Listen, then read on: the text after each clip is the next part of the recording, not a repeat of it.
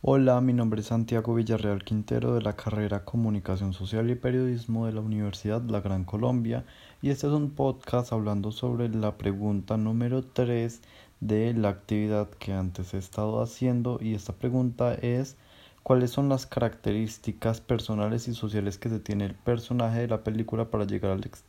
al extremo de crimen en la locura? En la película El Joker. Bueno, eh, yo desde una parte científica, como me gusta verlo muchas veces, es que él tenía un problema en cuanto a su risa y todo esto iba desde un tumor benigno que tenía el personaje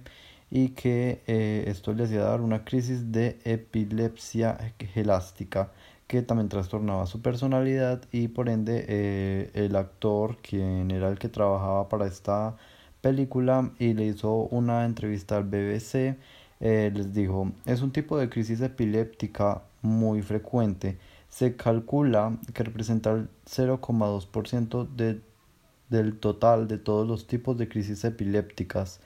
Pero por otro lado, menos científico, sería que el hecho de que él tenga sus problemas podría ser que él vivía en una ciudad muy conflictiva y que él eh, tuvo más problemas justo en un tiempo muy crítico de su vida. En realidad estaba muy mal y eh, también podía ser por el estrés casi traumático de la ciudad que tenía que vivir día a día, los golpes, el matoneo, eh, la clase de personas con las que vivía, el saber que la mamá era totalmente dependiente de él y que había una persona que nunca recogía sus cartas, el enterarse que tenía otro papá o que tenía el papá y muchas cosas más. Así que esto sería la respuesta a la pregunta número 3 de mm, la película El Joker.